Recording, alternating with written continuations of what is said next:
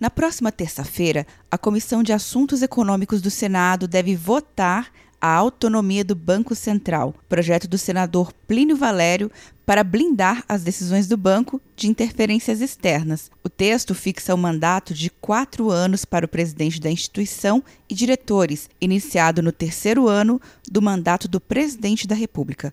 O senador Plínio Valério pediu celeridade na aprovação após o projeto receber duas emendas a imprensa falando das prioridades do governo em relação ao Congresso, e uma delas é a autonomia do Banco Central, porém num projeto enviado pelo governo. Ou seja, se a gente não seguir o nosso ritmo normal, um pouquinho acelerado, nós vamos mais uma vez largar o protagonismo e estar a reboque de um projeto do governo.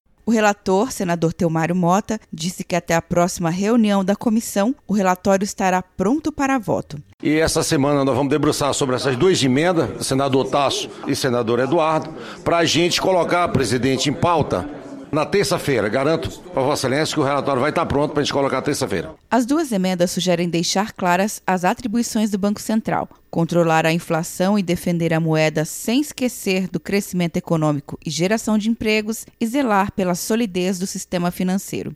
Quer um ano sem mensalidade para passar direto em pedágios e estacionamentos? Peça a Veloy agora e dê tchau pras filas. Você ativa a tag, adiciona veículos, controla tudo pelo aplicativo e não paga mensalidade por um ano.